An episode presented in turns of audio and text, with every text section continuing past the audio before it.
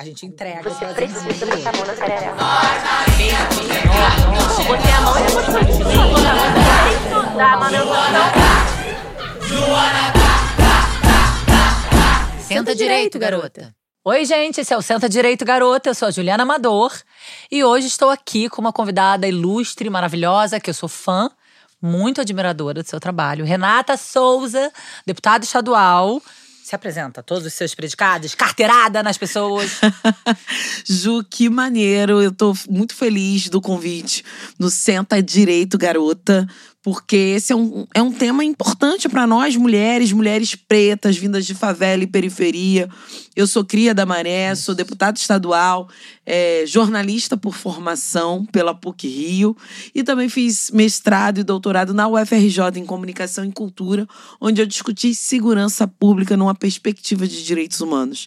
E fiz o meu pós-doc também defendendo o conceito de feminicídio político para dizer o que aconteceu com Marielle Franco. Tem nome. Tem nome. Não foi um acaso. Sim. Gente, suportem a carteirada dela. Eu amo. Ô, Renata, conta pra gente um pouquinho toda a sua trajetória pessoal, acadêmica, profissional, até che chegar nesse ponto dessa, desse ícone política, né? Uma política que a gente admira seu trabalho. Como é que foi que você chegou ali? Cara, Ju, eu falo que a minha história de militância tem a ver exatamente com a minha história de sobrevivência dentro da, da favela, né? Eu não acordei um dia e decidi ser defensora dos direitos Sim. humanos.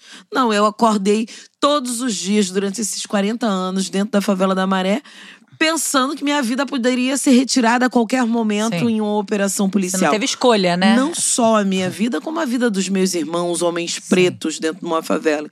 Então você imagina, lutar pelos direitos humanos é como lutar pela nossa própria vida, pela vida dos nossos vizinhos, dos nossos amigos, das pessoas que nós amamos efetivamente. Então, é, a minha luta por direitos humanos começa desde ali 14, 15 anos, que eu já via com muita com muita resistência, inclusive, todo o processo de vulnerabilidade dentro das favelas. Então, é muito pequena, em 92, vamos lá, Eco 92. Uhum.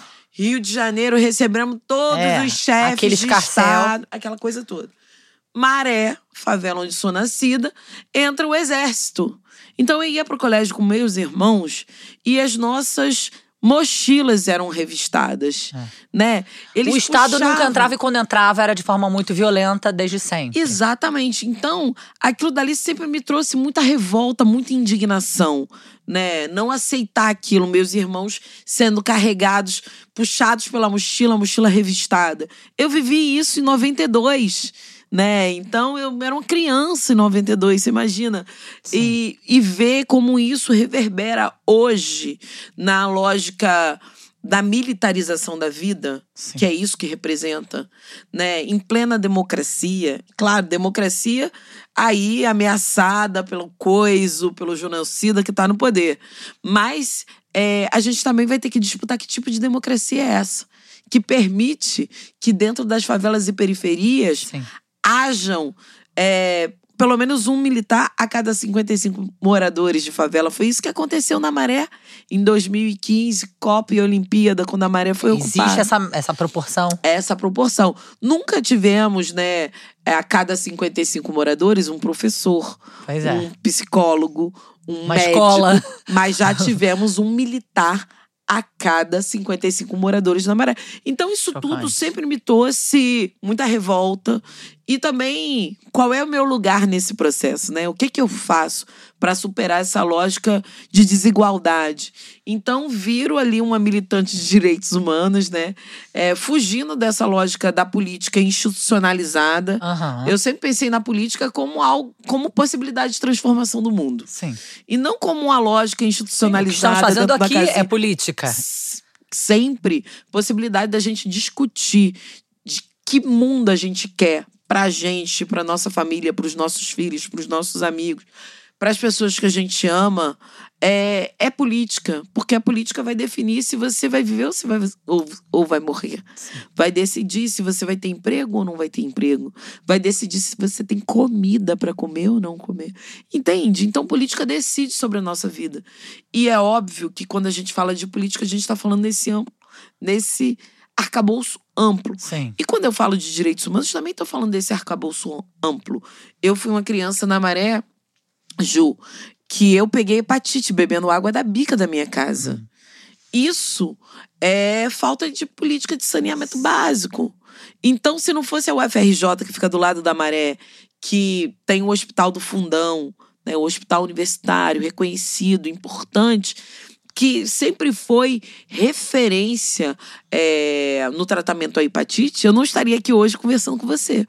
Então é uma luta pela sobrevivência o tempo inteiro dentro desses espaços. E Ju, não é qualquer coisa. Um terço da população do Rio de Janeiro vive em favelas no Rio de Janeiro. Então esse é um tema que traz para mim uma responsabilidade muito grande com toda a lógica de atuação que eu tenho dentro das favelas, mas não num ponto de vista individual, mas eu sei que a minha vida foi talhada, foi construída a partir de toda a minha vivência na favela. Sim. Mas a luta é coletiva, é por muitos, né? São Exatamente. muitas Renatas. É Mas aí, como é que exatamente. foi? Você foi, aí desde sempre militando, fazendo parte de grupos, como é que foi a sua história até entrar na faculdade? Exatamente. Eu estudei em CIEP, né? Uhum. CIEP César Perneta. Uhum. É um CIEP dentro da favela, dentro da favela Parque União, que é uma das favelas da Maré. Né? Quando a gente passa ali pela linha vermelha, vê um CIEP ali na pontinha, era onde eu estudava. Uhum. Então eu também sempre tive a perspectiva da educação muito essa educação que tinha contraturno e tinha aula de teatro e tinha música. Então eu peguei aquela educação ainda de Darcy Ribeiro. Sim. Esse ano é o centenário de Darcy Ribeiro, a gente precisa Muito. lembrar disso. Muito emocionante. Então, ali eu fiz teatro, ali eu fiz muitas coisas interessantes que me colocaram como sujeita política, digamos assim, não sujeitada à política. Então eu começo a questionar dentro do CIEP. Maravilhoso. Entendeu? queria entender, é isso aí. E aí eu fiquei, virei, sei lá, representante de turma, Sim. aquelas coisas, né? Representante de turma. E era muito engraçado que a diretora falava assim: Renata Alcívia, nossa, uma querida, infelizmente não tá mais entre nós. Mas todo passeio, sei lá, vamos pa- para Petrópolis visitar aquilo, Santos Dumont, casa de Santos Dumont, aquela história toda. Ela falava assim: Renata, fica do meu lado. Porque você é agitadora. Ah, Eu já era A líder. como a agitadora do rolê, entendeu? E eu ia, assim, mas sempre, gente, vamos procurar melhorar a escola, vamos Questionando, fazer, né? não sei o quê. Eu gostava desse negócio no colégio. Eu gostava dos mutirões pra limpeza da escola. Eu falava, não, vamos ter que limpar a escola, vamos fazer junto, não sei o quê. Mas também das festas do fim de semana da escola. claro. Então era uma escola que foi muito presente na minha vida e de participação. Então eu levava meus pais, eles sempre também tinham essa lógica da escola de participar. Mas claro, Mas é impressionante É. como uma escola pública de qualidade transforma a vida de uma pessoa. né? transforma, transforma. E, é- e, e, e isso, e essa perspectiva de estudar é algo que é muito caro pra gente, porque é, você imagina, eu trabalhava já. Eu comecei Sim. a trabalhar com oito anos de idade, nove anos de idade, na lojinha do pai da minha, da minha amiga, que tinha uma lojinha na, na garagem dele, em troca de roupas. Então eu já economizava. Então, assim, minha mãe não precisava comprar roupa pra mim, porque eu ia lá, olhava a loja e ganhava roupa. Então, e, mas os meus irmãos, eles tinham que trabalhar de ajudante de pedreiro, virar massa. Então, a gente vai, claro, trabalhando muito cedo, aquela coisa da infância meio misturada, Sim. meio brincadeira, meio trabalho, ajudando em casa. Então, é muito assim a nossa história. E, claro, a perspectiva da educação, meu pai e minha mãe falavam: olha, é a única coisa que eu posso te dar que é de graça, digamos assim, né? Que, óbvio que não é de graça, a gente paga nossos Sim. impostos. Mas minha mãe dizia: Poxa, você pode ter esse acesso. Minha mãe foi órfã muito cedo de pai e mãe, né? Ela perdeu é, os pais. O pai dela morreu, ela tinha 11 anos, e a mãe morreu quando ela tinha uns 8, 9 anos, de tuberculose, inclusive. Ela também Então, era da Maré. Maré. Minha mãe nascida e criada na Maré, meu pai no Complexo do Alemão. Então os dois se encontram no chão de fábrica em olaria, né? Aquele primeiro emprego e eles começam a se encantar ali muito cedo. Mas a, o meu o, a- o pai da minha mãe, meu avô, ele já era também um, meio que uma liderança comunitária. Ele levou a, ele trabalhou na, na construção da Avenida Brasil. Ele também era pedreiro, trabalhou na construção da Avenida, inclusive foi, foi atropelado, porque naquele negócio abre ou não abre a Avenida Brasil, pessoa, pessoas, os trabalhadores da Avenida Brasil eram atropelados. Meu avô foi Chocante. atropelado. E também, ao mesmo tempo que sobrava da obra, eles levavam para maré. Seja para aterrar, porque a maré, maré, né? Uhum. Água.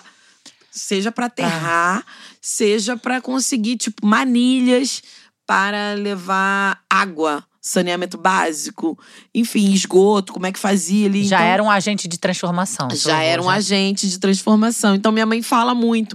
Ah, esse teu jeito, assim, é muito parecido com o seu avô. Que eu não conheci, enfim. Mas ela fala assim: nossa, se teu avô tivesse aqui. É, ele Porque- tá lá em algum lugar morrendo de orgulho. E meu avô foi perseguido na ditadura militar. Minha mãe fala que lembra de, de homens vestidos, é, enfim, com a roupa do exército, a farda, procurando, né? com a farda, procurando meu avô dentro da favela. Ah. Essa é uma história que ninguém conta, né? Sim. Que as favelas também tiveram uma perseguição enorme com as lideranças comunitárias, né? Essa é a história que a história não conta e a gente precisa contar. É. Isso também, em algum momento, achar nos relatos, porque assim, os relatos são orais, né? Ninguém documentou isso. É. Mas minha mãe conta. Então vem um pouco disso tudo. Sim, no seu DNA. É, tá no DNA. Maravilhoso. e aí sua mãe foi órfã, conta, você tava contando isso. Exatamente, Muito cedo. muito cedo. Ela, então... ela co- conseguiu estudar? Ela teve tempo? não, Não, conseguiu estudar. Ela fazia pequenos trabalhos domésticos em troca de prato de Sim. comida, enfim, catou papelão, tudo. Com 11 anos ela Com era órfã. 11 anos, ela e as irmãs já tinham uma situação de muita precariedade. Então ficava na casa de um, na casa de outro. Então minha mãe virou também aquela grande mãezona. Lá na favela as pessoas Oi, irmã, porque minha mãe cuidou dessa criança. Eu, e minha mãe tem muito isso, né? É, não passa ninguém lá em casa despercebido. Minha mãe acolhe. E ela virou aquela mãe crecheira também, né? A mãe que tinha que cuidar de cinco, eram, somos cinco, né? Três filhos, é, enfim, consanguíneos. E ela cuidava do meu primo e da minha prima também. Então, que viraram nossos irmãos. E depois ela passou, como ela tinha um trabalho muito dentro de casa, e, e, uma, e essa minha avó de criação que criou a minha mãe depois, é, nessa coisa de troca, dela, enfim, arrumar a casa, ela dar um prato de comida e tal, ela virou meio que adotada por ela, por essa minha avó. E ela tinha esses dois netos que minha mãe passou a cuidar também. E minha mãe é, acabou sendo a dona de casa, né? Aquela pessoa Matriarca. a matriarcona que fica dentro de casa, que cuida das crianças para todo mundo da rua. Então a pessoa precisava trabalhar como empregada doméstica. Minha mãe cuidava da criança. Então hoje eu passo na rua, as pessoas me chamam de irmã. Oi, irmã. Gente, calma, não sou irmã da igreja. Eu sou irmã porque minha mãe cuidou de todo mundo aqui. E minha mãe virou a grande Mas é isso, né? Na verdade, mãezona, irmã é isso, mãezona. é a grande comunidade. São as comunidades Exatamente. Que as pessoas se organizando pra agir onde o Estado não, não Exatamente. Se não tem A igreja creche, também é um pouco isso, entendeu? Claro. É, são as famílias que se organizam. É, E é isso, falta de creche, falta, falta de. tudo. É, né, em primeira infância Sim. é um negócio que é muito prejudicado Muito. dentro das favelas e periferias. Então minha mãe virou meio que essa mãezona de todo mundo, de cuidar de todo mundo. Hoje temos duas lá em casa ainda desse processo. É, tem a Isabela, que é a mãe dela, que a gente pegou com três meses de idade.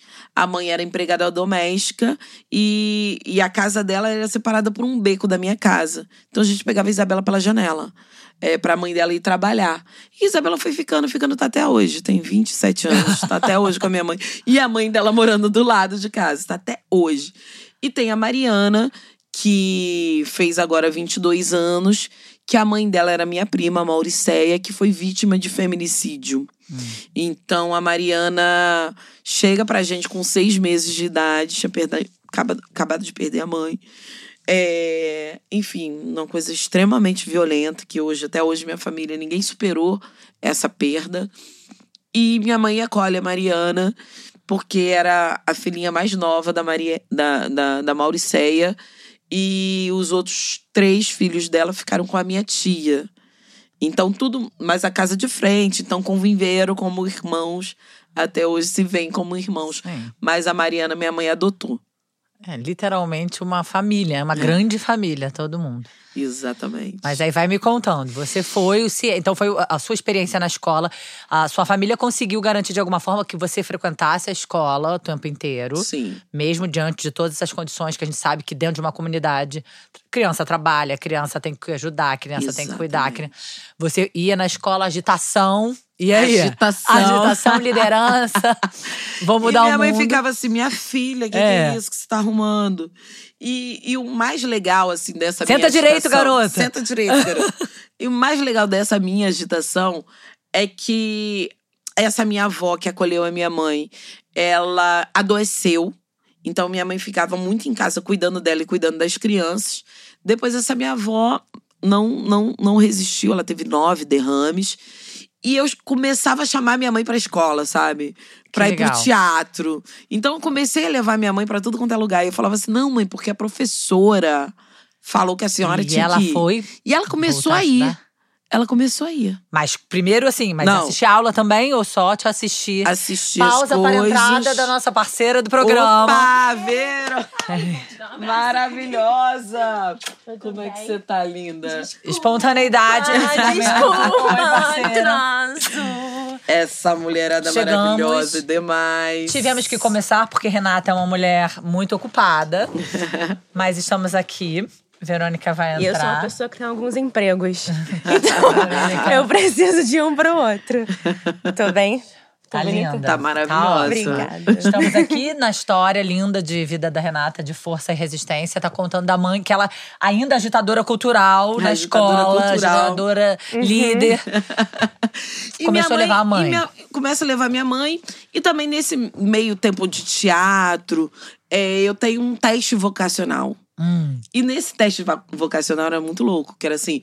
Escolha as 10 profissões Ai, mais muito- importantes do mundo. que faria toda É a Já um diferença. vocacional? Vocês já fizeram uma Nossa, eu parada dessa? vários. Já não lembro eu Vários testes vocacionais. O seu deu certo? Deu super. Viu? Uau! Eu, aí eu fazendo teatro, aí no final Ah. das contas, é, o décimo lugar eu botei pra jornalismo. Aí a psicóloga falou: por que, Renata? Eu falei assim: porque eu odeio jornalista. Jornalista só vem aqui na favela pra contar mentira. É. Tudo é errado, que sai na Ele televisão. não conta de lá pra cá, né? Ele não conta daqui pra Não lá. tem nada. Gente, mas era uma revolta. Que a assistente social e a psicóloga ficaram assustadas comigo. Renata, vai lá, vai estudar. Eu falei, o quê? Eu odeio essa profissão. Como é que eu vou estudar? E Não. quem, qual era a primeira que você botou? Você- Médico, né? Essas coisas. Essas coisas, né? Essas Pra médicas da vida. fundão que me curaram da hepatite. Que me curaram da hepatite. Essas Entendi. heroínas. Tipo os heróis, é. E aí, cara, foi muito louco, porque é, eu fiquei muito revoltada de ter que ler sobre jornalismo. Aí ela falou: traz um parágrafo escrito Isso tudo rolava no contraturno do. Da escola. Gente. Da Mas escola. calma aí, quem que tá te pedindo essas coisas?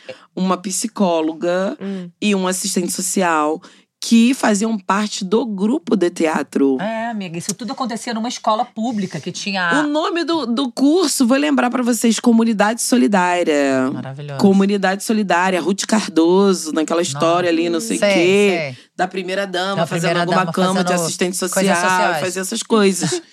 e que era bem interessante. Eu lembro que o meu primeiro. Ah, não, deixa eu terminar disso, que eu Sim. vou contar como é que foi o meu primeiro grito de guerra. Aí o que aconteceu? Eu escrevi, quase que eu escrevi Puta um da vida, livro escreveu- sobre jornalismo e falei, e termino, quero ser jornalista. Ah, é? Comecei, eu odeio vocês. Odeio vocês. No final, quero ser jornalista. Eu acho que foi isso, assim, de, de entender que eu podia. Que a minha revolta também é porque eu sabia que eu podia fazer diferente. Sim, claro. E eu sempre gostei muito de contar histórias, aquela coisa de. E tinha um jornalzinho comunitário lá na Maré, o jornal O Cidadão. E aí eu entro pro jornal. Eu falei, vou entrar pro jornal. Nesse que- momento que você elaborou que elaborei seria que uma seria um jornalista. jornalista que poderia fazer diferente, que poderia contar as histórias de verdade, de fato, né? Eu descobri que jornalista não precisava mentir, que tinha que falar a verdade. Então eu falei, opa, é comigo mesmo. e aí entrei no jornalzinho como fotógrafa, isso em 2000. Só sei que eu só fui entrar pra faculdade em 2003 de jornalismo, mas já tinha feito jornalismo, já tinha, já tinha era editora do jornal, é. já era editora do jornal. E rodava a maré toda, aquela coisa toda. Porque eu preciso contar pra você, ainda que a nossa escola tivesse um contraturno importante, tinha um abismo educacional enorme para entrar pra universidade. Claro. Então eu fiz assim, três anos de pré-vestibular comunitário. E foi quando eu conheci a Marielle. Né? Eu entrei em 2000, já fazendo o terceiro ano da escola. Eu entrei ainda na escola, porque eu falei assim, cara, eu não vou conseguir entrar na faculdade Sim. com esse. que eu não sei de nada. Com a base, né? Né? das- Não, eu ficava assim, eu não sei de nada. didática. Eu não tinha. sei de nada. Então, no terceiro ano, eu já fiz o pré-vestibular comunitário. Aí, fiz o outro ano, não passei, fiquei revoltada. Falei, olha, esse negócio de universidade Já não é sou jornalista mim. há muito tempo. que, que porra é essa, galera? Acabou, não preciso disso. Mas era um, meio que uma revolta, Sim. assim, sabe? Eu falei assim, cara, pra que, que eu- a universidade não me quer? Com o que- com o que eu tenho de ensino, não é o suficiente pra passar. E fiquei super revoltada na época. Aí consegui passar. Aí passei pra PUC, na- nas cabeçadas lá, e consegui bolsa 100% na PUC. Foi bem legal esse processo, porque também, é, quando eu entrei pra PUC, quem fazia o, o diálogo entre o pré-vestibular e a PUC era a Marielle. Hum. Marielle tinha esse papel. Que ano era esse, Isso era 2003. É, Marielle entrou em 2002 pra PUC. E eu entro em 2003. E a Marielle fazia esse diálogo entre a instituição pré-vestibular comunitário e a PUC. E eu lembro que foi um dia muito louco, porque assim, a gente veio pra cá, enfim, eu e minha mãe, super de manhã, porque falava que a gente tinha que chegar no primeiro horário, não tinha ônibus direto. Era uma loucura pra Sim. chegar, né? Imagina, Maré e Gávea. na Gávea, É. outro lado da cidade, outra cidade, pra, outra cidade, cidade. efet- É, é. efetivamente. Cara, aí Em naquele todos os dia, sentidos possíveis. todos os sentidos. E naquele dia, é, era uma coisa assim. Eu cheguei, eu falei, eu tinha que procurar uma determinada pessoa. Que a, que a, a secretária falou: não, é, essa pessoa tá de férias. Hum. Cara, eu passei mal.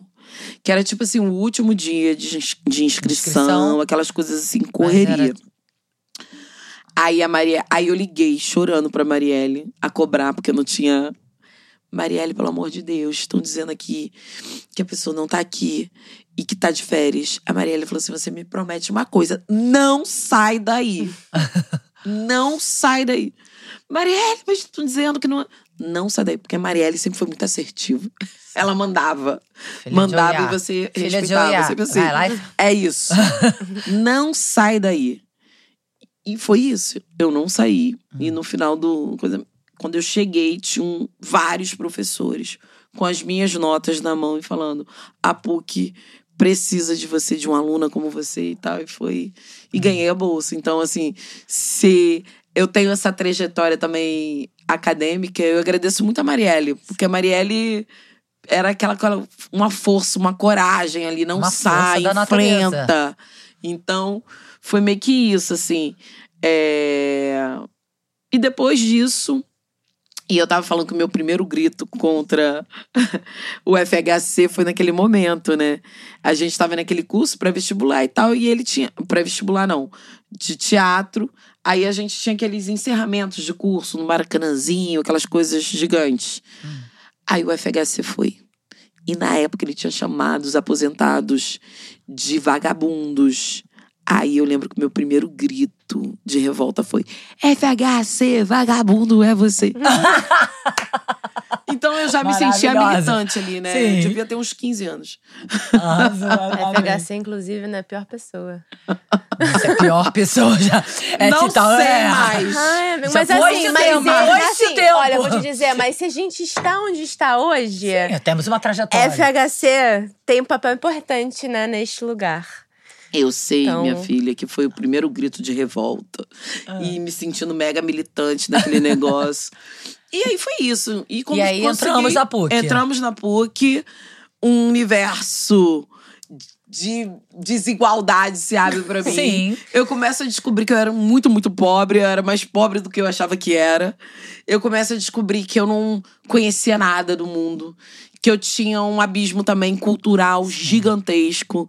E que a galera ia pra Disney, ia fazer mochilão na Europa. Disney é muito bom. E eu tava tipo, caraca, tô tentando ir, ir ali pra Saquarema, não tô conseguindo.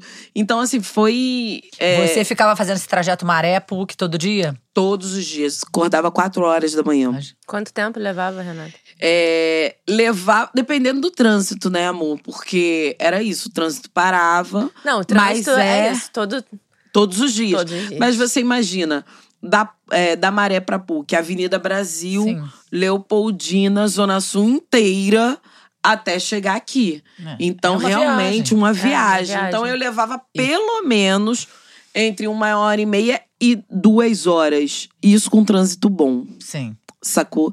Então eu tinha que acordar quatro horas da manhã, porque a primeira aula era às sete da manhã. Uhum. Então eu realmente tinha que madrugar para chegar na PUC. E aí eu fiz jornalismo lá e depois eu fiz publicidade também. Porque, Também na PUC. É, porque é, como eu consegui um CR alto, e era essa prerrogativa para você conseguir um- uma outra graduação, e como estava no escopo da comunicação, eu já tinha um curso básico. Depois eu fiz publicidade também, com 100% de bolsa. Maravilhoso. E nesse momento da PUC, você já tava tacando fogo Engajada, por aí? Estava. Tava. Inclusive, eu, eu, eu aprendi a cuspir fogo, né, no teatro. Sim. Ah, Eu literalmente. é. Dá licença. E aí, Ai, Renata das minhas, já sei que eu vou chamar quando eu for botar aquele fogo que eu sempre Ela Fora. fogo, dá licença. A dragão, a Não, rainha. gente. Cada um tem a rainha que merece, eu tenho essa. Eu amo, assim, porque no curso de teatro. tu- olha como é que é. Como é que a política pública ela é interessante quando ela é girada pra favela, combina educação, combina cultura. E isso dá muito certo. Muito. Eu fui. Porque eu era, um, eu era uma criança que não falava, né? Foi a partir disso tudo. Você Essa era uma criança que não falava é. e virou essa grande virou essa, comunicadora. essa maluquice. Por quê? É, no teatro, aí tinha que falar, fazer palhaço. Aí eu fiz escola de circo. Então eu cuspia fogo, cara. Cons- continuo cuspindo até Continua hoje. cuspindo Perigosa. Mais Renata perigosíssima. perigosa. Mas, tipo, uma parada muito maneira que pra mim, assim, foi um divisor de águas. De conhecer também o cinema, a cultura, Sim. Acesso ao teatro, eu amo teatro. Então foi, um, foi coisas assim que surgiram com a escola. Sacou? Não foi em casa, minha família não ia ao teatro, né? Eles não conheciam isso. E aí também abriu esse universo, desde reconhecer as desigualdades sociais e ficarem mais patentes na minha cara, o racismo também ficar Uhum. muito jogado na minha cara. É, até eu falar, cara, calma aí, quem sou eu nesse mundo que eu desconhecia? Porque um- a favela também vira um lugar de, de proteção. Sim. Porque as pessoas se veem ali num processo, tá todo mundo no mesmo perrengue. Tá Quando você sai dali, você se sente muito discriminada. Muito Desconfortável, né? violentada. Não- Você tem noção do tamanho da violência, que é o abandono da onde você viveu a vida inteira. Exatamente. Aí você tem a noção real. Porque, Real. assim, no final das contas, você fala assim, poxa, aqui a situação é muito ruim. Mas se você precisa olhar qual é a situação de outros lugares pra você entender que a situação não é ruim, é subhumana. É, é Sacou? miserável. É falta Exatamente. de dignidade. Dignidade humana. Então, você começa a se pensar nesse lugar também. Então, depois eu fiz é, o mestrado e o doutorado na UFRJ, na Comunicação e Cultura. E eu trabalhei sobre, é, sobre segurança pública numa perspectiva de direitos humanos. No mestrado, né? No mestrado, doutorado também. Sim. E gerou o meu livro chamado Cria da Favela, que hoje você pode encontrar, enfim, na livraria, nas livrarias, na, enfim, na internet. Joga lá que você encontra onde é, comprar.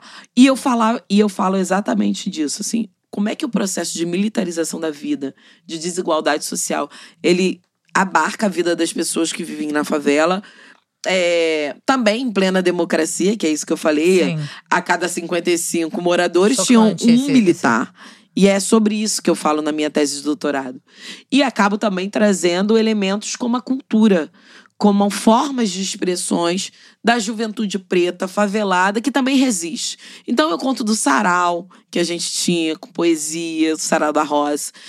Eu falo também do Cibense, que dá que é um bloco, né, que a gente fundou na Maré tem uns 15 anos. Marielle foi uma, da fundado, uma das fundadoras desse bloco. Que a ideia é se benze mesmo. E uma arruda atrás da orelha era essa parada, porque a gente atravessava todas as linhas imaginárias, né, do varejo de drogas ali, que também tem uma tensão. Sim. A Maré são 16 favelas e dominadas por diferentes grupos, desde milícias até diferentes grupos é, do varejo de drogas. Não que a milícia não. É, não tenha o seu varejo. Não, tenha o seu varejo ah, de drogas. Sim. Porque a milícia diversificou o seu, seu comércio. Né? Ampliou né? a sua, Ampliou a, a sua, modo de atuação. O seu braço econômico foi ampliado. Sim. E na maré não é diferente. Então a gente passa com um bloco. E eu, no bloco, sou quem? A porta estandarte, porque eu vou na frente. Já achei que você tava lá na porta estandarte cuspindo fogo. tipo assim, sai da minha frente. essa cena! Abra um caminho que é. eu estou passando. Cara, tô vendo essa cena. Eu, eu vou fazer já vi, isso. Eu já vi. eu já vi. Próximo aqui na minha cabeça. Uma epifania, uma visão foi uma visão aqui. Agora, no carnaval de 2023, expulsando o genocida. Isso. Vamos fazer isso, hein? Cara, eu quero estar nesse bloco. Eu também. Vambora. Todos, Vou lá com a minha bandeirinha senta direito. senta direito. Senta direito, garoto. Mas conta, gente. E aí, essa loucura. Aí, eu sempre tive nos bastidores da política, trabalhei com o Freixo. Pois é, por quê? Através na da Marielle? Luta, não, na luta em defesa dos direitos humanos, eu também me tornei é, uma jornalista, uma comunicadora que trazia esse, esse, tema de maneira muito concreta. Da violência, da, da violência, segurança dentro das comunidades. Exatamente. E também humanizando essas pessoas, né? Quem são essas pessoas Sim. que sofrem com esse processo de violência? Né? Porque é, quando uma pessoa morre dentro da favela, ela, ela já é tida como um, crime, um criminoso. E Possível, a sua família. É, bandido. E aí, a família cria uma odisseia todinha para provar que aquela é pessoa não era criminosa. Não é nem para provar, é, para lutar por justiça. Primeiro, ela tem que lutar para que as pessoas entendam que não eram criminosas. Então, assim. É uma violência contínua, né? Contínua. Não basta matar. Você ma vai matando a dignidade da família, vai matando exatamente. tudo. Exatamente. A gente diz que, que é exatamente isso. A, a, a bala, ela continua percorrendo o corpo Sim. de cada um dos familiares daquela pessoa. E é muito cruel. Então eu queria também humanizar essas histórias. E o Freixo, desde sempre, era a minha fonte. Eu ligava para ele, o Freixo. Como é que quais são os dados hoje, né, do Sim. encarceramento. Durante né? essa sua carreira acadêmica toda. Todo, exatamente. E o Freixo sempre foi minha fonte. Em 2006 ele disse para mim, Renata, eu vou me candidatar. Eu falei, não acredito. Você vai se institucionalizar, pois é. se burocratizar. com essa galera. Vai botar gravata. ah, não, Freixo, não aguento com isso. Vamos perder uma pessoa na linha de frente pois dos é. movimentos sociais, não tô acreditando. E ele, e ele falou uma frase que me convenceu no primeiro momento, assim, imediato. Renata, nossos inimigos estão se candidatando. É, a gente fala muito disso, né? Naquela era, naquela época era aquela duplinha Álvaro Lins e Marcelo Itagiba, uhum. né? Álvaro Lins a gente precisa lembrar, foi o cara que comprou voto, que, a gente, que caçou, foi caçado na Assembleia Legislativa uhum. e que é best friend BFF. BFF daquele maluco que foi preso agora, o Alan Turnovski, o cara da Polícia Civil, uhum. que era secretário do Cláudio do Castro. Cláudio Castro. Que comemorou o assassinato que... da Marielle, que botou assim, não, não nega um, né? Não, não, são não. todos. To, é, todos. Você procurando direitinho, tudo faz sentido. Não é nem procurar me, direitinho. É a mesma galera. É, é, é só é olhar. a mesma galera. É, é, a mesma e que galera. O cara tá em primeiro, né, gente? Pelo amor de Deus, vamos mudar isso. Pelo gente, ele fez gente, a chacina é, no Jacarezinho. E o número dele de urna era o, o, o, o, primeiro número do genocida, né? Que vem o partido do genocida. E o segundo número era 27, que são que é o número de quantos foram mortos na Ai, chacina gente, do Jacarezinho. As pessoas são muito cruéis. É esse cara que tá preso, que tá envolvido com bicheiro, com corrupção dentro da Polícia Civil e que era o secretário da Polícia Civil do Cláudio Castro. Gente, né? De onde se espera que vem mesmo, né? Aquela coisa do, de onde não se espera, de onde se espera. Porque Se espera, nesse governo, Cláudio é Castro, muito eleito cruel. com o ex-governador, ex-juiz Wilson Witzel, ah, que eu denunciei na ONU e na OEA pelo genocídio da juventude preta. Porque ele Sim. utilizou aquele helicóptero Aquele- como aquela plataforma frase. de tiros. É, bandido É só bom, mirar, não, é, mirar mira na cabecinha. Aquilo ali foi muito Você sabe que helicóptero como plataforma de tiros é proibido até em países em guerra. É, com, é como se é tido como crime de guerra. Crime de Crime, guerra. contra a humanidade. Então, eu denunciei ele pra ONU e pra OEA. Eu só tinha quatro meses de mandato. Ah, calma aí, já chegamos na Renata, deputada estadual, gente. Ai, meu Deus, cheguei já. Ai, meu Deus, a gente Calma, fica já com... pulei. Não, mas É, porque bem. eu tava lá, tipo assim, como assim, Fresh? Vai se É, a candidatar? gente tava... pra, tipo assim, eu denunciei ele com quatro meses. Calma aí, essa parte. Calma aí, Vamos opa. uma história. Voltando Tá, aqui. doutorado. Ó, segura isso. Segura, isso. segura. Segura a denúncia contra o Se- segura aí, tá ex-juiz, aqui, já tá ex-governador genocida do É. Bolsonaro. Aí tá. É, eu falei, Freixo, como assim? Você vai se candidatar? Aí ele falou, aí eu falei assim, E você é, vem meus comigo. inimigos estão se candidatando. Eu falei assim, opa, já me convenceu. É. Vambora, vou fazer a sua campanha. E vamos fazer. Aí ele falou assim: não, tem uma outra menina aqui que foi. Que foi. é, que é irmã de uma aluna minha. O nome dela é Marielle. Eu falei assim: pô, Marielle é minha best. Vamos que vamos. A gente faz a sua campanha juntos na maré e tal. Sim. A gente conseguiu organizar ali um, um grupo de 30 pessoas que eram basicamente estudantes do pré-vestibular comunitário. Ou algumas A galera que de já- vocês. a nossa galera, era isso. E aí a gente começou a disputar dentro do partido também. Eu não era nem filiado ao pessoal. Já comecei a falar: olha, se o pessoal quer ser diferente, vai ter que fazer o lançamento aqui dentro da favela. E eu e Marielle fomos pra cima. Primeiro congresso do PSOL. Primeiro congresso do PSOL foi na Praça do Parque União. Eu e Marielle que organizamos o lançamento. Foi lá. A gente falou assim: ah, não quer nem um partido diferente? Quero esse partido dentro da favela. É, maravilhoso. E aí já foi a disputa, porque a gente não era nem filiada, a gente já tava botando essas brancas. Não, a Maravilhoso. gente não era filiada ao pessoal. Era isso. É, a gente já tava- ninguém nem pode fazer quer. nada comigo, que nem filhada eu sou. Eu tô aqui de voluntária, gente. Já tô aqui mandando esses homens brancos Eu, hein? que estão aí E fazendo época- política há um tempão. E na época rolava, né? Na época rolava, tô na rua, pro, não recebo um real, tô na rua pro ideal. E era fato!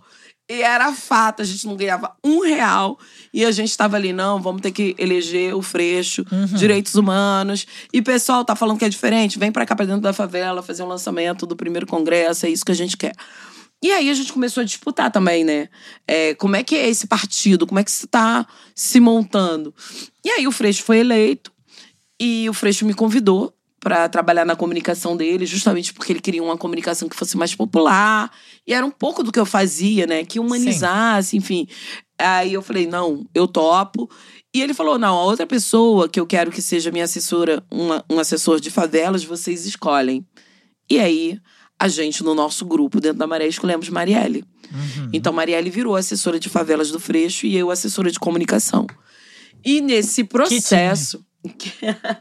E nesse processo a gente continuou nos bastidores da política, trabalhando muito, trabalhando com a Comissão de Defesa dos Direitos Humanos da LERJ, que virou quase que uma Secretaria de Direitos Humanos no Rio de Janeiro. Sim. E Marielle Isso a coordenou. gente tá em 2000 e...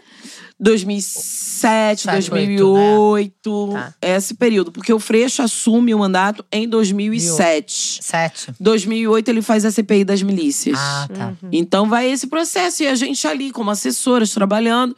E quando chega 2015, é, e eu continuei estudando também. Eu falei, cara, eu esse negócio de política, minha vida, Sim. eu tenho que Você seguiu sua vida. que, né, ter uma profissão, tenho que ser acadêmica. Meu sonho era ser professora de comunicação, era era essa a minha trajetória que eu estava organizando. Ainda que eu fosse falar de comunicação política também, fazer Sim. aquele negócio de, enfim, dizer É aquilo que a gente falou, isso aqui é política. Você ia fazer política na sala de aula. Exatamente.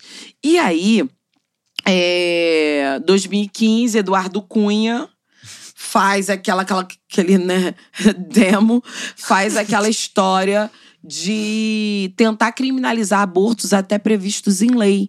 Não sei se vocês lembram. De novo, gente. De novo, parece essa toda hora, né? volta, Toda hora. Sempre o volta. é assim, amiga. Gente, eles só mudam o nominho do projetinho, uma palavrinha aqui, toda hora vem esse rolê aí. Exatamente. E aí a gente começa a falar: não, cara, não tem como é, esses homens ficarem é, legislando sobre, Sobre os o nosso nossos corpo. corpos. Ah. Não tem como. Vamos fazer a Primavera das Mulheres. Aí ficamos naquele lance: Primavera das Mulheres. Sim. Vambora, mulheres contra Cunha. Eu não sei lembro, o quê. Aí foi um levante Eu fui. bonito, você foi, né? Foi um levante bonito no Brasil inteiro. E a gente falou, cara, vamos ter que ter mulher nessa parada. Sim. Vamos Chega das mulheres estarem por trás ter. desses homens. Exatamente. Legal, Freixo, você é maneirão, mas dá licença que a gente vai dominar. Calma aí, que Eu ainda agora tô o bagulho- chateada, Freixo. Você ainda não falou que vai revogar a liderança parental. É, Freixo, não esquece essa Eu mágoa, não porque vou essa- esquecer. esse vacilo, essa, não. essa mágoa, ela é muito mágoa. Ai, Renan. gente. Ai, A gente precisa fazer ele entender por que tem que revogar a lei da alienação parental. Então, toda pessoa que vem aqui e fala o nome dele, eu falo. É. Então, mas o Freixo, ele votou a favor de não revogar a lei. Caralho, Freixo. Gente, Parênteses. esse é um tema. Parênteses. Não, esse, esse é um tema, inclusive, que a gente tem que falar muito. Tem Sim. coisas parecidas, inclusive, na Alerj. Depois eu te Sim. conto. Aí, Amamos, fofoca, eu política. conto. Depois Fofoca conto. que impacta a vida das pessoas, É, gente. tipo, total, cara, depois. total, isso pra mim, assustador. assim, eu amava o Freixo até eu virar mãe. Depois disso, eu falei, Freixo, poxa. Porque, assim, a vida das mulheres que são, né, tipo, submetidas a essa lei, mano, acaba. É. Acaba. São crianças Não, o submetidas. tamanho da violência que mulheres e crianças são submetidas por Sim, conta dessa porque lei, né? assim, você entrega, você faz uma denúncia. Olha, o pai do meu filho está abusando da criança.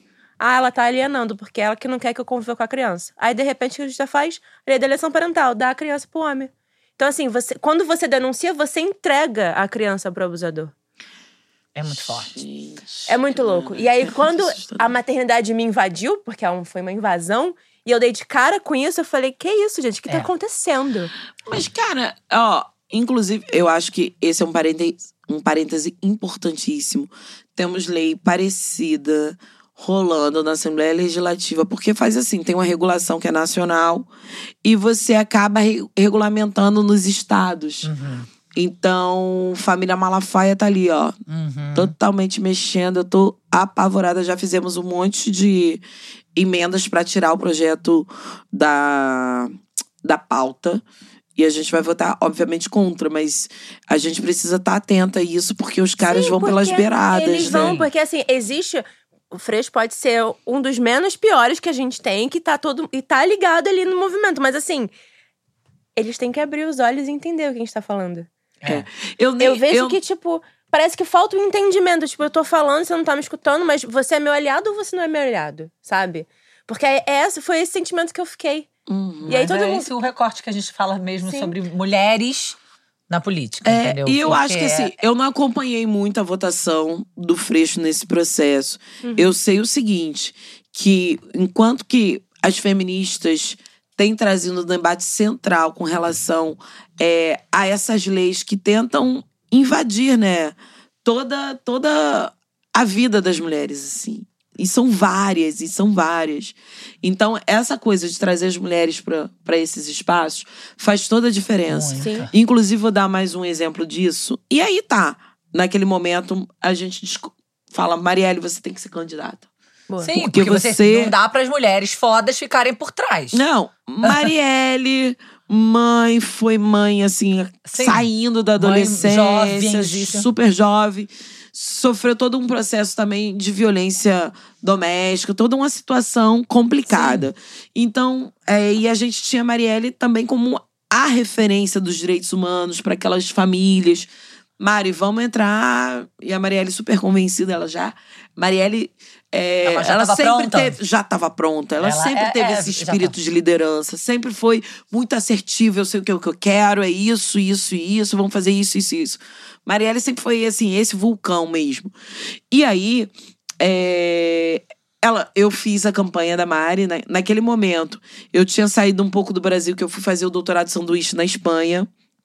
Fiquei lá em Barcelona, é, um pouco trabalhando mais a minha, a minha tese de doutorado. Quando eu volto, tenho a certeza da candidatura da Mari e a Mari me chama para coordenar. Então, coordenei a campanha. A gente conseguiu eleger a Mari é, como a quinta mais votada no Rio de Janeiro e a segunda mulher mais votada para a Câmara dos, Vereador. dos Vereadores. E aí fizemos um mandato muito articulado com as mulheres, com a luta das mulheres, com o movimento Sim. negro, o movimento LGBTQIA. E, cara, vem o assassinato da Mari. E aí é, foi um negócio. um- é um negócio que eu não sei, eu não tenho adjetivos pra caracterizar o que, que isso representou na nossa vida, na vida de quem estava muito perto, na vida do Brasil, na vida do mundo, né? Sim. Porque no- depois a gente viu o quanto que é, representou também um, um corte na vida de muitas mulheres que, porventura, não estavam fazendo debate sobre mulheres e resolveu entrar e fazer esse debate porque se viu também como é, vilipendiada nos seus direitos. Então tem um corte importante, Sim. o feminicídio político de Marielle. Que eu considero um feminicídio político. eu acho que eu tenho que. Não, acho que impossível não considerar. E é um conceito que eu desenvolvi Sim. depois do sa- assassinato da Marielle. Por quê? Porque eu acho que tem que dar nome. No campo do direito, aquilo que não se nomeia não existe. Uhum. E feminicídio político existe. São dois conceitos em um só, né? Feminicídio e político. Uhum. Por quê? É, compreender que essas mulheres que estão à frente de mudanças radicais na sociedade, radicais e na raiz do problema, que bota a cara, é, sofrem um processo de violência política de gênero gigantesco, que pode redundar num feminicídio político. E aí eu posso dizer mais uma coisa pra vocês. Esse é o país que a gente teve em 10 anos um aumento de 30% do feminicídio de mulheres pretas né, dois gatilhos, o machismo e o racismo juntos, que aumentou significativamente em uma década é, o assassinato, feminicídio de mulheres pretas. A gente também está num país em que é o maior, é o que mais mata a população trans no mundo, né? É, e vilipendia é, mulheres. Tem um- o estupro corretivo de lésbica. Esse é o Brasil, né? Que naturaliza esse tipo de coisa ao mesmo tempo que a gente tem um jovem preto morrendo a cada 23 minutos no Brasil. Esse é o corpo que figura na Mari. Mulher preta de favela LGBT. Esse é o corpo matável na nossa sociedade. Então, portanto, eu eu achei que era, que era importante a gente dar nome a isso, sabe? Porque a Marielle não foi a primeira. A gente vai ter outras mulheres também que foram mortas nesse processo. A gente tem a irmã Dorothy Stang, que foi morta no Pará quando lutava pela terra. Né, a possibilidade de ter terra para todo mundo, dos pequenos agricultores produzirem e pela reforma agrária. A gente teve a, a, a Patrícia, a juíza Patrícia Cioli, Uhum. assassinada em São Gonçalo Sim. com as balas do Estado, né? Com um conluio organizado dentro, é, enfim, dentro de São Gonçalo por policiais. E a Patrícia Cioli foi a que mais prendeu milicianos e é, esquadrão da morte de policiais em São Gonçalo. Então, assim, quando eu falo de feminicídio político, eu não digo exatamente de quem está na estrutura institucional da política, mas eu digo de mulheres que estão trazendo a mudança social como concreto, que isso é fazer política também. Muito. Então eu amplio o conceito de política para trazer o reconhecimento de que essas mulheres à frente de processos de mudanças na sociedade recebem uma violência Não, correm risco política de concreta. morte o tempo inteiro. Então, Quando você vai ver na, na, ter- na, na luta pela terra, na luta pela moradia, sim, são famílias inteiras de mulheres assassinadas, né? A CPT, que é, é a pastoral da terra, tem os dados de quantas mulheres tombaram na luta pela terra. E assim, é assustador. Porque não aparece, é invisibilizado a luta dessas mulheres. Então, quando eu estou trazendo o conceito de feminicídio político, eu quero que a gente construa formas dessas mulheres não serem alvos tão fáceis quando elas estão é, na luta política Metendo de mudança concreta dessa sociedade racista, machista, LGBTfóbica. Então a gente precisa dar nome para as coisas. E eu lembro que E esse foi seu pós-doc. esse foi meu pós-doc na UF. Eu já era deputada Já estadual. era. E foi, eu defendi em 2000. Defendi não, porque você representa um relatório no pós-doc. É, fiz esse relatório é, desenhando melhor o conceito de feminicídio político, porque eu acho que a gente tem que usar esse conceito, né? A gente tem que dar nome às coisas. Você teve vontade de se candidatar depois do, do assassinato? Não, é que eu foi não tive processo? vontade. Você foi Eu fui levada, levada. né? Eu acho que assim, entre é, a vida, né? Às vezes as pessoas vão falar, a vida são de escolhas. Eu não escolhi ser defensora dos direitos humanos, eu fui Uhum. levada a isso. Sim. Pela minha Sem própria escolha, vida. né? Tipo, eu faço isso, eu faço o quê? Eu levanto, respiro e Exatamente. preciso lutar por direitos humanos. Exatamente, não, não é uma escolha. Não é uma escolha. Então, assim, no final das contas, quando teve o assassinato de Marielle, a gente estava construindo com muito movimento de mulheres, movimento Sim. negro, movimento de favelas. Algo Tava muito fervilhando, importante, tava né? fervilhando. E as pessoas começam, Renata, você precisa vir candidata. Falei, não, calma aí, gente. É. Isso não existe. Como é que eu venho candidato quando a Marielle foi assassinada? Eu não tenho condições, isso não existe pra mim. Aí veio os movi- o movimento de mulheres, veio o movimento de favelas, da maré. Renata, a gente precisa Porque dar uma ficou todo mundo resposta. órfão. Ficou todo mundo órfão. A gente precisa dar uma resposta. E veio o Freixo, e veio todo mundo do mandato. E veio. Renata, a gente precisa que você venha candidata. A gente precisa dar uma resposta. Minha família, obviamente, não queria. Imagino que não ninguém queria. queria. Assim, eu, minha família. que- Me lembro da Aniele aqui falando, lembra? Que a mãe dela É. falou: pelo amor, Pelo Não. amor de Deus, não, não, faz isso. isso. Minha mãe foi por aí também. Minha mãe, olha. Cara, a Marielle frequentou nossa casa, entendeu? Minha mãe falava assim: não, tinha Marielle como uma filha aqui, né? Minha mãe, aquela coisa Matriarca. matriarcônica, acolhedora. E eu falei, aí eu falei assim, mãe, é, não sei, eu, eu quase, eu pirei, assim, assassinato da Marielle, eu pirei, eu pirei. Eu fiquei assim, é aquela coisa do mundo cair. Sim. Tipo, você não saber mais o que você vai fazer da vida. E porque era aquilo, né? Eu tava numa trajetória que era acadêmica, mas estava nos bastidores da política, tava construindo essa figura como Marielle, tava muito engajada no que eu tava fazendo e tava muito satisfeita com o que eu tava fazendo. Então veio essa mudança, eu falei assim, cara, é, eu, não, eu não tenho como tomar essa decisão sozinha. Não era uma decisão que cabia só a mim. Sim, não era sobre você, só so- Não sobre a era. sua vida pessoal. Não era, não era. Então, é, eu tinha recebido convite para ir morar fora do país, porque justamente porque eu era chefe de gabinete da Marielle, todo mundo. Renata, a próxima é você. Vem pra cá, vem cá que eu te, você vai dar aula na universidade X. Como é a sua cabeça, Renata, vivendo assim, tipo, nesse meio, sabendo que, tipo, é um risco? é, é uma maluquice, assim. Depois que eu fui eleita. Aí tá, tomei a decisão. Fui a última das mulheres tomar a decisão. Fui assim no, segundo, no 45 do segundo tempo. Falei assim, ok, então vamos lá.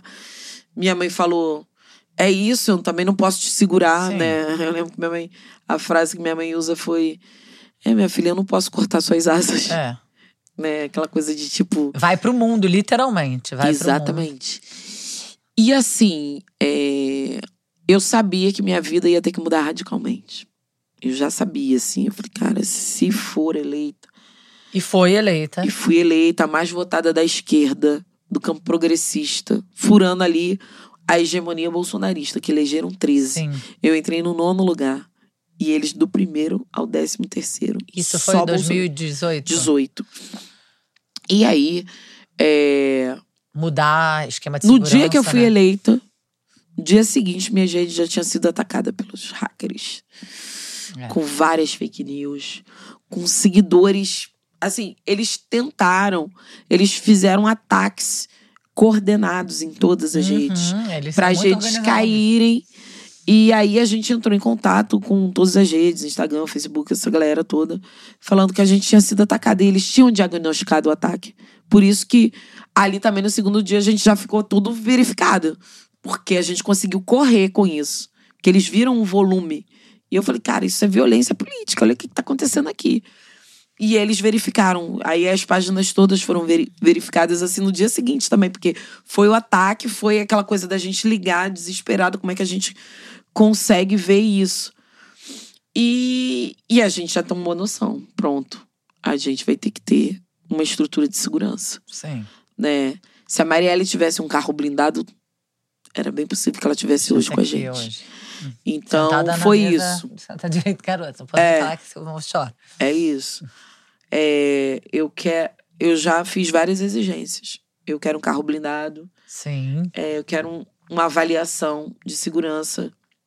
Eu sempre fui muito companheira do Coronel Ibis, que foi um cara que, é um, que era um cara da polícia militar do Rio de Janeiro, que sempre falou que a polícia militar tinha que acabar.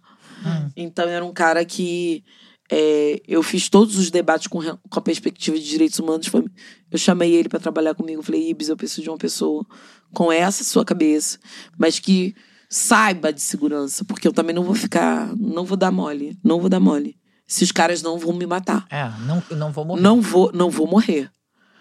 E o Ibis organiza toda uma estrutura de avaliação de risco e tal. Então hoje é isso. É isso que você eu tá perdi a vivendo. minha liberdade. Eu não posso ir na padaria da esquina comprar um pão Sozinha. sozinha. Esse é um preço muito alto. Muito alto É, para fazer eu- político nesse país. Muito. É um preço muito alto. Depois do assassinato de Marielle, isso desafia a democracia brasileira, isso desafia a, a- a- todas as mulheres implicadas com a luta em defesa das mulheres, com a luta é, antirracista. Todas elas que chegam nesse espaço chegam com já um que a mais de risco. E, obviamente, eu, com toda a relação dos últimos 20 anos com a Marielle, era impossível. Ser chefe de gabinete da Marielle, se imagina. Então, quando eu entro, eu já entro assim, ó. É impossível não sentir medo. É impossível não sentir medo. Mas o medo é bom porque também te É o defende. guardião, né? É. Eu Acho digo que que tá o no- medo hoje, ele é o que me fortalece também. Uhum. Porque ele é meu combustível. E ele não te o paralisou, meu medo que é não me paralisou. O meu medo é um combustível pra lutar pra que outras mulheres não sintam medo. É. Eu não quero sentir medo. Eu não quero que as outras mulheres Porque sintam era isso medo. que eles queriam. E era isso. Né? Eles Então, eles... assim, querem, Que eles né? querem. Não, assim, Querem. o assassinato dela é um recado claro. Não Evidente. ousem, né? Eu- evidente. Não ousem. Não ouse, parem não por aí. ousem. Pare, Parem. senão a gente. É isso que a gente faz. Então eu acho que o recado foi o contrário. Sim. É o, o nosso recado pra eles. É. É falar, olha, a gente vai vir, vai vir com E a gente vai se multidão. multiplicar. É, eu Né? acho que tem uma coisa muito de.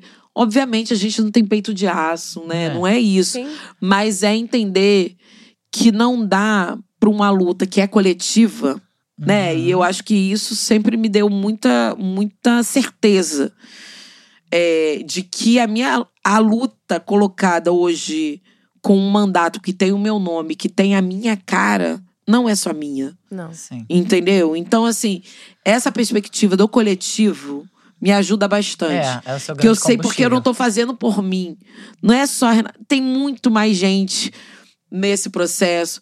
O que eu falo é para muito mais gente ter condições de vida. Eu tô falando de mulheres, gente. 53% da população brasileira. Eu tô falando de pretos e pretas, 56%. Da... Eu tô falando de lutas muito pra maioria. A gente tá falando da maioria da população, Da que é população. considerada minoria em direitos. em Exatamente. direitos. Então, assim, é, é maior do que eu. É. E eu não tenho como expressar uma é, irresponsabilidade diante disso. Então, é claro, me cobro muito, aquela coisa, né, é meio. Né, eu não sou heroína, mas também é isso. Eu não, eu não quero que outras mulheres tombem no processo. Sim. Então, é, a nossa luta coletiva, e eu agradeço muito o espaço aberto por vocês. É. Eu acho que tem diferentes formas da gente lutar. Né? A comunicação é uma delas. Eu sou, venho desse lugar. Então, eu acho que a, a gente perdeu a narrativa Sim. é, no Brasil. A gente perdeu o discurso no Brasil. Perdão. Porque a gente tem hoje uma guerra de narrativas. E a gente perdeu espaços para fazer essas narrativas. Então, o podcast de vocês é muito fundamental, porque esse é um espaço é, prioritariamente de resistência Sim. e de existência. Então, eu agradeço demais vocês terem também tocado esse barco aí no campo do discurso, da narrativa, da comunicação, da informação e da contra-informação também, porque os caras têm a máquina da fake news nas mãos. Sim. Então, nós somos alvo o tempo inteiro. Então a gente precisa É, criar a gente outros assume, instrumentos. A gente assume lados, né? É Eu acho isso. que assim, é- que é uma questão, né, na comunicação. A gente assume. E é uma Ah, loucura, né? Isso, né? Essa suposta neutralidade É, do não jornalismo. existe. Gente, A partir do momento que você escolheu contar essa história, você já está É, sendo parcial. então a gente assume, Ponto. a gente, tá, a gente tá pagando também nossos preços Sim, aqui. altos Pra também. nossa sobrevivência Eu como imagino. mãe, mulher, profissional. Mas a gente tá muito emocionado. Eu sei que você tem que ir embora, que você tem um monte de compromissos. E já são uma dez. É, eu, eu tô muito Você emocionada precisa. com a sua presença, muito assim. Nossa, muito obrigada por ter vindo. Eu sei que você tá no meio de uma campanha. É, Muito obrigada loucura. por você estar aí metendo a cara, que eu sei que é difícil demais, que é assustador.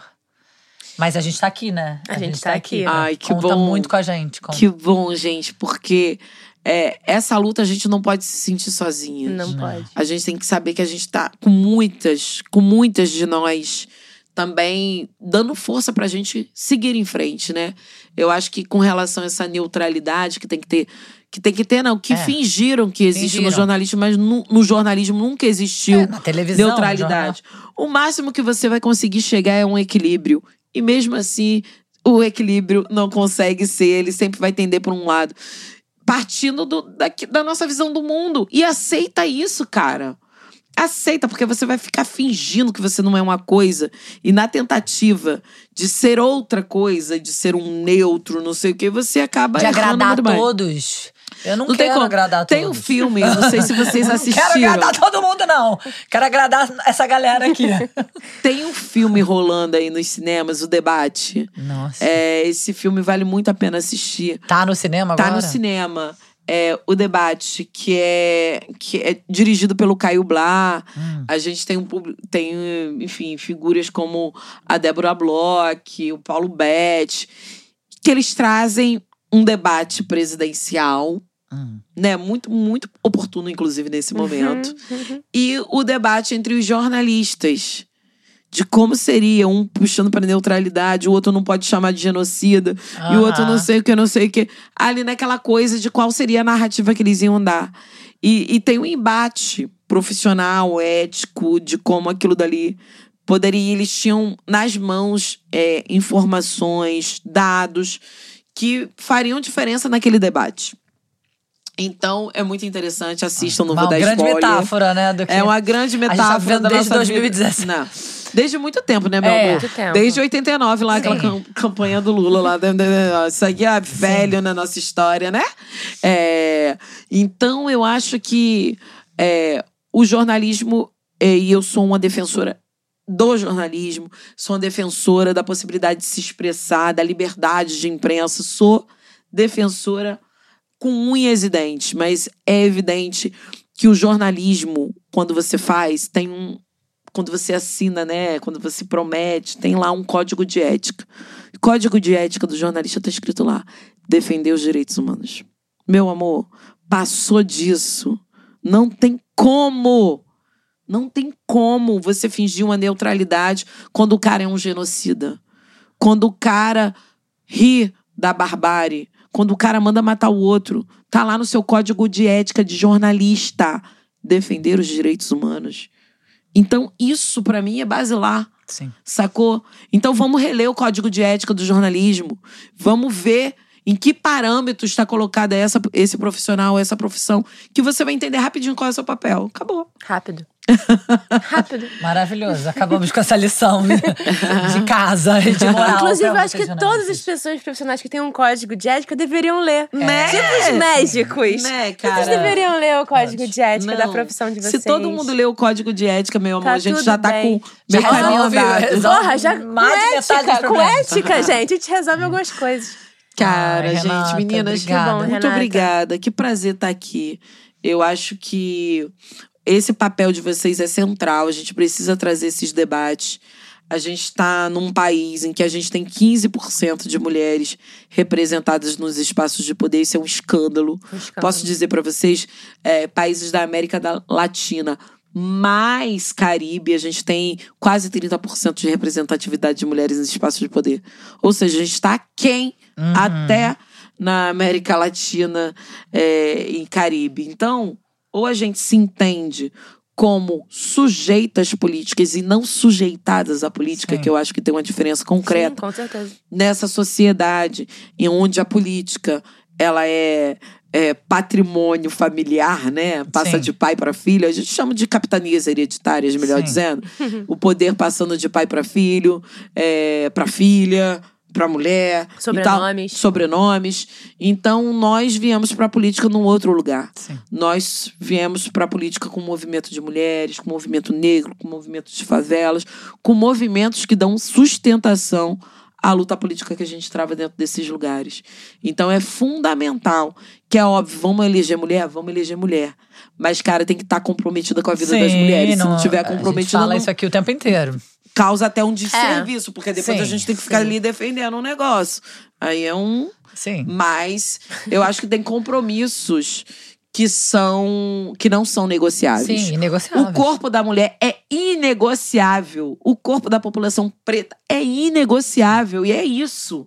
Sacou? Então, quando a gente chega na política pra fazer diferente do que esses homens, homens brancos, Estão de uma fazendo. elite política e econômica sempre fizeram com a política. Obrigada. E é isso. Muito obrigada, Obrigada, meninas. Renata. Vamos que vamos. E ó, me segue lá nas redes, Renata Boa Souza sorte Rio. na eleição. É, tô no Instagram, tô no Twitter, tô no Facebook e tamo aí na luta. É, Enfim, só posso dizer meu númerozinho, porque Claro. agora eu, te- eu tenho um nome e sobrenome, Renata Souza.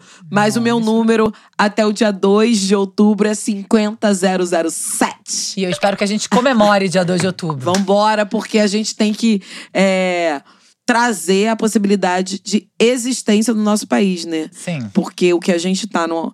Eu digo. Ah, outra coisa, pra terminar, gente, pra terminar. Vai terminar. A gente, no dia 2 de outubro, a gente vai, vai, vai escolher entre a política da vida e a política da morte. É disso que se trata. Sim. Beijos. Beijo, Beijo, obrigada. gente. Vamos comemorar dia 2. Vamos. Beijo, gente. Pela vida, né, caralho? Beijo.